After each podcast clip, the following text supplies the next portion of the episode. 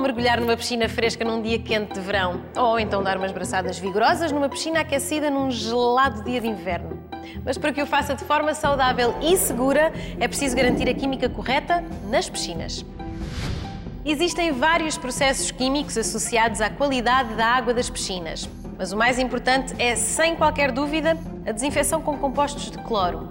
O cloro das piscinas é um desinfetante químico com uma injusta má reputação. Um amigo mal compreendido, coitado. Muitas vezes ligado ao cheiro desagradável, à irritação da pele e aos olhos vermelhos. Mas, na verdade, a presença de um desinfetante é essencial, uma vez que as piscinas são excelentes meios de cultura de micro-organismos patogénicos. E uma piscina mal desinfetada expõe-nos a diversos perigos originados por vírus, fungos e bactérias. Por exemplo, dermatites, pé de atleta, infecções de ouvidos e de pele, doença do legionário, gastroenterites e muitas outras desagradáveis maleitas. É aqui que entra a química. Numa piscina corretamente desinfetada, a maioria destes micro-organismos patogénicos não sobrevive mais de 30 segundos.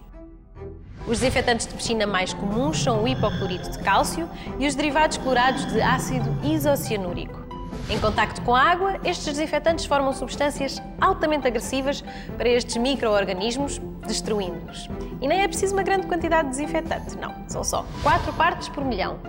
É qualquer coisa como uma colher de chá por mil litros de água. É pouco. Não é fácil manter os níveis adequados destas substâncias na água da piscina. Elas são muito instáveis e degradam-se até por exposição à luz. Mas o que torna tudo pior são mesmo os banhistas. Os desinfetantes clorados reagem também com as gorduras e proteínas transportadas no corpo dos utilizadores das piscinas. Ora veja, transpiração, cosméticos, protetores solares, óleos, loções e até células mortas de pele dispersam-se pela água e reagem com os desinfetantes, reduzindo assim a sua concentração e o seu efeito protetor. E se o nível de desinfetantes baixar demasiado, estas reações vão começar aí sim a produzir compostos químicos nocivos, as cloraminas. Estas sim responsáveis pela irritação dos olhos e da pele e pelo chamado cheiro a piscina. Este desagradável odor, também conhecido por cheiro a cloro, é na verdade o cheiro a cloraminas e indica uma piscina em más condições sanitárias. Imagine só por falta de cloro. Da próxima vez que usufruir das delícias de uma piscina, assegure-se de um bom nível de cloro e mergulhe com confiança, sabendo que a química o vai proteger. Para saber mais sobre a química das piscinas, visite o nosso site, aquimicadascoisas.org ou procure-nos no Facebook.